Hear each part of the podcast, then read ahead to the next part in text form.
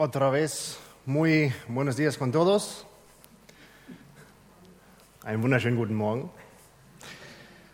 Falls ihr euch wundert, warum ich hier nicht mit äh, Hemd und Sakko dastehe, über die deutschen Weihnachtstage ist mein Hemd leider um ungefähr sieben Kilo äh, eingegangen. Ich weiß auch nicht, was da passiert ist. In meiner Kindheit gab es mehrere Serien, die ich gerne geguckt habe. Und eines davon unter anderem war MacGyver, Knight Rider, aber das Beste, wobei eigentlich war Knight Rider das Beste, aber auch sehr cool war das A-Team. Wer von euch kennt diese Serien denn noch? Oh, okay. Das kommt gleich. genau. Im A-Team, das sind hier, das, was man in der Mitte sehen kann, das sind ehemalige Soldaten, die von der Militärspolizei gesucht werden, die aber immer wieder versuchen, Menschen aus der Unterdrückung oder Menschen, denen Unrecht widerfahren ist, zu helfen. Sie haben eine Mission, Menschen aus ihrer Unterdrückung zu befreien. Und der Anführer äh, dort in der Mitte zu sehen, der hatte immer einen Spruch und es ist eben schon gefallen. Ich liebe es wenn ein Plan funktioniert. Wir machen alle Pläne. Ich weiß nicht, wie es euch geht. Ich weiß nicht, was ihr für Pläne euch gemacht habt für 2021. Vielleicht darüber hinaus, was für Pläne ihr euch gemacht habt für euer Leben. Ich weiß nicht, ob eure Pläne in Erfüllung gegangen sind, die ihr bisher gemacht habt, oder ob viele durchkreuzt würden. Oder ob viele meiner und eurer Pläne vielleicht einfach auch unsinnig waren. Wie passt Gott in deine Pläne? Das ist theologisch eigentlich die falsche Frage. Denn es ist ja nicht Gott, der in unsere Pläne passen sollte, sondern wir passen in Gottes Plan. Als wäre ja der drei, wenn wir sagen, Gott muss in meinen Plan passen, dann wäre es ja so, als wäre Gott so eine Art Sahnetüpfelchen auf unserer Lebenstorte. Aber er hat einen Plan. Es ist Gottes Mission und wir nehmen daran teil. In der Predigt, wenn ihr eure Bibeln mit habt äh, oder eine App aufmachen wollt, äh, möchte ich euch gerne bitten, das zu tun. Und die zu Hause können auch gerade noch schnell ihre Bibeln holen. Wir werden in der Apostelgeschichte 10 die, das Zusammenkommen von Cornelius und Petrus uns näher anschauen. Zu Anfang der Apostelgeschichte sehen wir Petrus schon predigen. Und dort tritt er auf und predigt. Es könnte man in zwei Teile unterteilen. In den ersten Versen seiner Predigt geht es mehr darum, wer war eigentlich dieser Jesus, von dem wir hier erzählen? Und im zweiten Teil geht es darum, wer ist eigentlich dieser Jesus, von dem wir hier erzählen? Also nicht nur in der Vergangenheit gesprochen, sondern auch dieser Jesus, der jetzt regiert und zu Rechten Gottes sitzt. Und ganz wichtig in dieser Predigt ist, Gott hat alles unter Kontrolle. Er hat die Initiative ergriffen, uns zu retten. Es ist Gott, der alles unter Kontrolle hat und es ist seine Mission. Das Ganze könnte man mit dem Begriff der Missio Dei zusammenfassen. Was ist aber eigentlich die Missio Dei? Ich habe hier euch mal einen Spruch mitgebracht, den äh, könnt ihr mal ganz kurz auf euch wirken lassen. Die Gemeinde hat keine Mission. Die Mission hat eine Gemeinde. Die Gemeinde hat keine Mission, sondern die Mission eine Gemeinde. Wie geht es dir bei dieser Aussage? Was denkst du darüber? Stimmst du dem zu? Stimmst du dem nicht zu? Vielleicht können wir da irgendwann mal mehr drüber sprechen. Und jemand hat mal Folgendes dazu geschrieben. Die Mission wird im Herzen Gottes geboren. Mission bezieht sich im Wesentlichen auf die Mission Dei, Gottes Mission. Das heißt, Gottes Engagement für diese Welt, die sich in seiner Liebe manifestiert. Die Gemeinde hat das Privileg, teilzunehmen und ist wiederum eingeladen, sich Gottes Projekt anzuschließen. Gott ist bei der Arbeit und wir schließen uns seiner Führung an. Gott ist bei der Arbeit. Und wir fügen uns seiner Führung an. Es ist Gottes Mission. Es ist unser Privileg, daran teilzunehmen. Es ist Gottes Mission und wir nehmen daran teil. Andere sprechen sogar davon, dass die sogenannte Missio Dei durch die Jünger und die Gemeinde und manchmal auch trotz den Jüngern und der Gemeinde erfüllt wird. Die Missio Dei, also Gottes Mission, wird durch die Gemeinde und manchmal auch trotz der Gemeinde erfüllt. Und genau diese Art der Mission Gottes können wir in der Apostelgeschichte 10 nachlesen. Was geht aber eigentlich in der Apostelgeschichte 10 alles ab? Da wir nicht alles lesen können, würde ich gerne ähm, mal eine kleine Übersicht hier zeigen. Jeder Text ist ja in einem Kontext geschrieben, in einem sozialen, in seinem historischen, aber auch in seinem literarischen Kontext. Und das wäre eine Gliederung des Kapitel 10. Wir haben den Cornelius, ein Hauptmann, ein römischer Offizier, der hat eine Vision. Dann sehen wir später, dass Petrus auch eine Vision hat. Dann schickt Cornelius Boten zu Petrus. Petrus kommt dann zu Cornelius, sie treffen sich. Dann fängt, predigt, äh, predigt Petrus und wir haben die Bekehrung der ersten Nichtjuden in der Apostelgeschichte. Wir können nicht alles lesen, deswegen will ich äh, einige wichtige Abschnitte hier ein bisschen zusammenfassen. Kapitel 10 ist ein zentrales Kapitel, vielleicht sogar das zentrale Kapitel der Apostelgeschichte. Manchmal wird es bezeichnet als das Pfingsten der Heiden, manchmal als die Bekehrung des Cornelius oder auch die Bekehrung des Petrus. Dieses Kapitel liest man wie so ein Actionfilm. Ja? Es hat verschiedene Kameraeinstellungen. Jetzt dürfen wir allerdings im ersten Jahrhundert nicht an einen Actionfilm denken wie äh, John Wick oder The Equalizer. Vielleicht doch eher so eine Action-Serie aus den 80ern, so ein bisschen wie das A-Team. Wenn man sich das heute mal anschaut, ich weiß nicht, ich habe das vor ein paar Monaten mir noch mal angeschaut, es ist doch recht langsam, bis da mal eine Explosion passiert und so weiter. Aber so ist die Apostelgeschichte 10. Verschiedene Kameraeinstellungen. Wir lesen also im Vers 2, wir sprechen von einem römischen Offizier, der heißt Cornelius. Und dieser Cornelius, das ist ein gottesfürchtiger Mann, der regelmäßig zu Gott betet. Und dieser Cornelius hat nun eine Vision und ein Engel Gottes tritt zu ihm. Und er spricht mit ihm und er sagt, Verse 4 bis 6. Deine Gebete und Geschenke für die Armen sind Gott nicht verborgen geblieben. Schick ein paar Männer nach Joppe zu einem Mann mit dem Namen Simon Petrus. Bitte ihn, zu dir zu kommen. Er wohnt als Gast bei dem Gerber Simon, der ein Haus am Meer hat. Erstere Kameraeinstellung. Jetzt schwingt die Kamera zu Petrus. Während die Boten des Cornelius unterwegs sind, um Petrus aufzusuchen, Verse 9 und 10, steigt Petrus auf das Dach des Hauses, weil er dort beten möchte, und dort fällt er in eine Ekstase. Er auch bekommt nun eine Vision. Verse 11 bis 16. Er sah den Himmel offen stehen und etwas wie ein großes Tuch wurde an den vier Zipfeln zur Erde heruntergelassen. In diesem Tuch befanden sich verschiedene vierfüßige Tiere sowie Reptilien und Vögel. Er hörte eine Stimme, die sprach zu ihm, Petrus, steh auf, schlachte sie und iss davon. Niemals, Herr, niemals, erklärte Petrus. In meinem ganzen Leben habe ich noch nie, noch nie etwas Gemeines oder Unreines gegessen. Also etwas, das nach den jüdischen Vorschriften verboten war. Da sprach die Stimme zum zweiten Mal. Was Gott für rein erklärt hat, das behandle du nicht, als wäre es unrein. Diese Vision wiederholte sich dreimal und sofort danach wurde das Tuch wieder in den Himmel hinaufgezogen. Petrus ist ganz perplex und versucht zu schnackeln, was denn das überhaupt bedeuten mag. Und schon wieder kommt ein Kameraschwenk. Also Petrus ist noch im, total perplex, weiß nicht, was los ist. Und der Kameraschwenk geht jetzt an die Eingangstür.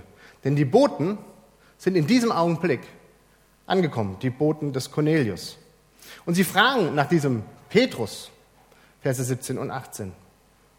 Und während Petrus immer noch auf dem Dach drüber nachdenkt, was das alles bedeuten mag, spricht der Heilige Geist zu ihm. Verse 19 und 20. Und der Heilige Geist sagt zu ihm, drei Männer sind gekommen, die dich suchen. Steig hinunter und geh ohne Bedenken mit ihnen, denn ich habe sie gesandt. Der Heilige Geist spricht mit Petrus. Könnt ihr sehen, was hier abgeht bisher? Könnt ihr den Fingerzeig Gottes schon ein bisschen erkennen? Wir haben Cornelius, der eine Vision hat, und ein Engel spricht mit diesem Cornelius. Wir haben den Petrus, der eine Vision hat. Er hört eine Stimme, Gottes Stimme aus dem Himmel kommen, und der Heilige Geist spricht jetzt mit ihm. Und der Heilige Geist sagt, ich habe sie gesandt. Es ist Gottes Mission. Und wir haben das Privileg, daran teilzunehmen. Es ist seine Mission und wir nehmen daran teil. Nachdem dann die Boten, das ist das Vers 24, äh, eine Nacht geblieben sind, machen sie sich auf zu Cornelius zusammen mit Petrus und noch ein paar anderen Brüdern.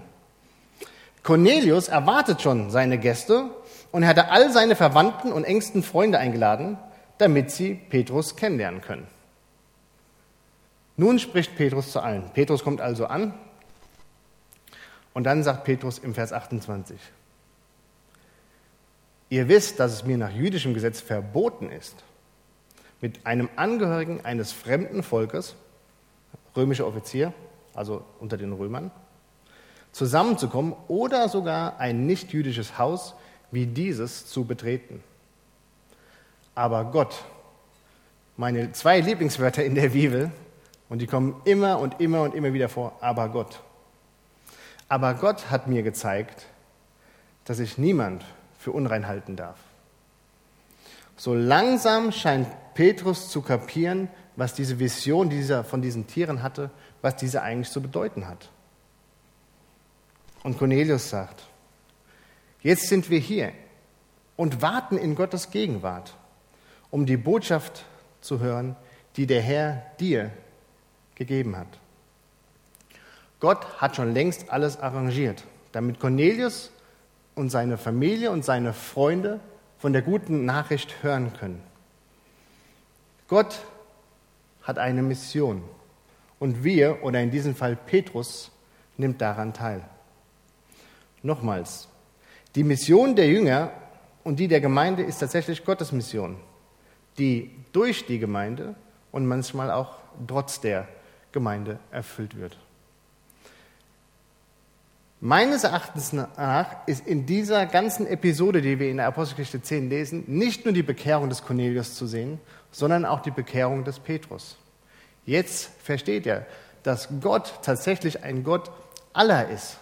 Dass Gott nicht nur ein Gott der Juden ist, sondern dass Gott mit jedem Menschen, egal aus welchem Volk, eine Beziehung, eine innige Beziehung führen möchte.